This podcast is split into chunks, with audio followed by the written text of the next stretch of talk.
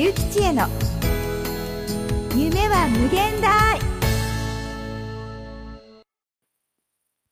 こんにちは、ゆうきちえです。え私は起業家や経営者があなたの夢を実現させるための手段として伝える力を磨く、そのための今までにない話し方の講座を運営しています。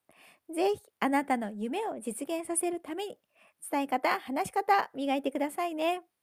はい、えー、では今日はですね、えー成功する人の条件についてなんですが、まあ、成功する人の条件っていくつかあると思います。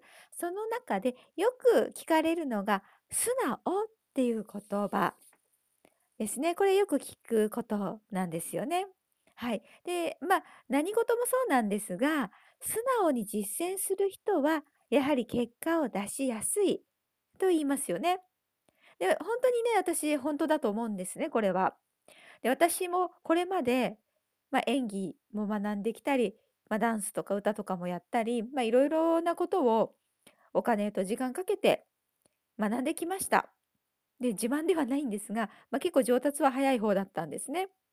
これはね、やはり言われたことを素直にやってきたからだと思います。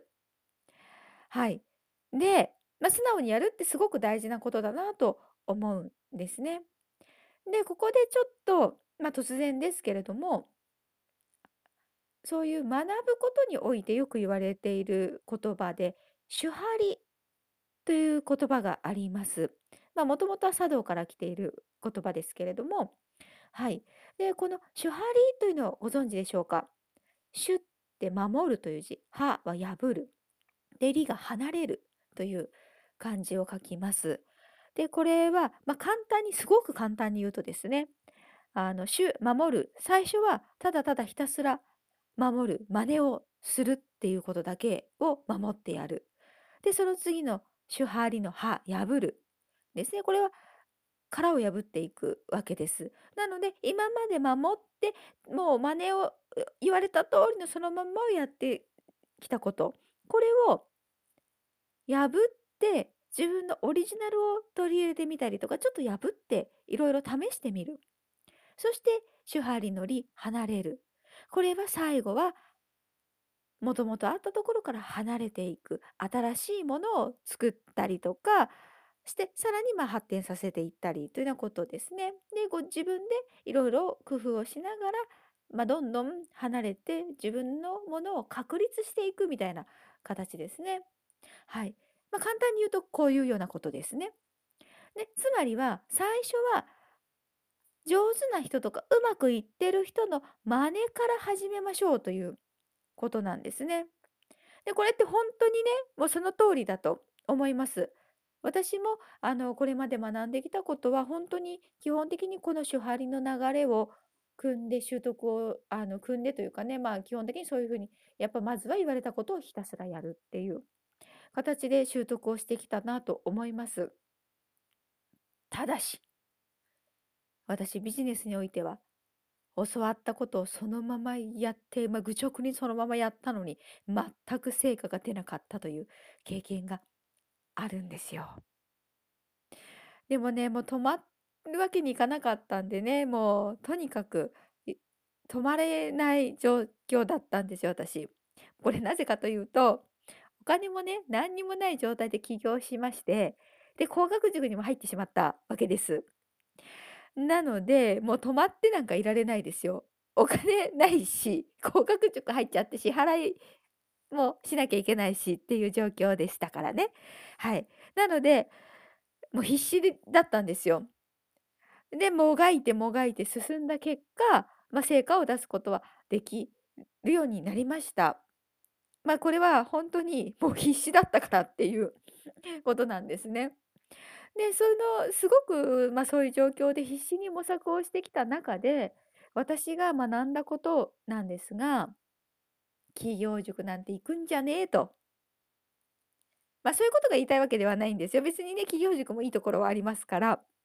ただ、正しい知識と経験のある人が、どの人なのっていうことを見極めることが、いかに大事かということですよね。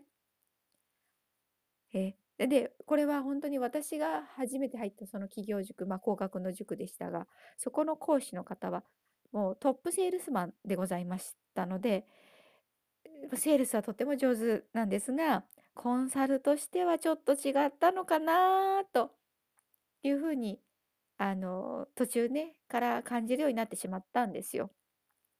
それで私は、あ、このままじゃやばいなと思って、あの、自分で交流会巡りをするという行動に出ました。そこで自分で見込み客を集めてくるというまあ、方法をとって、ま、それで集めてくることができたので、なんとかね、あの、なったんです。ま、でもあのまんま、ただ、言われたことだけをやっていたら、そのままそれだけを続けていたら、私は全く成果が出ないまま終わっていたのではないかと思います。そうであったらもう今ね、まだビジネス続けてないんじゃないかと思うんですね。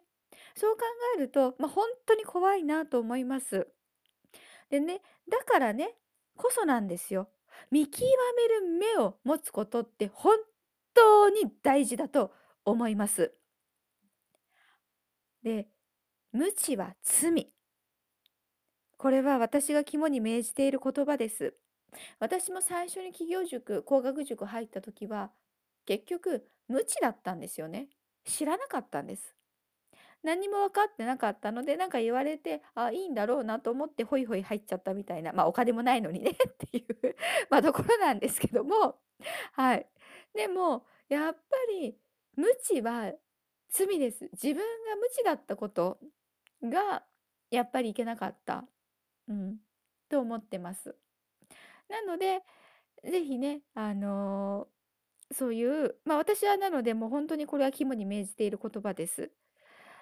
もしあなたが肝に銘じている言葉とか、大切にしている言葉っていうのがあったら、是非教えていただけたらとっても嬉しいです。はい、なんかコメントにね、書いていただけたら、あの、お返事書かせていただきたいなと思います。では今回は以上となります。お聞きいただきありがとうございました。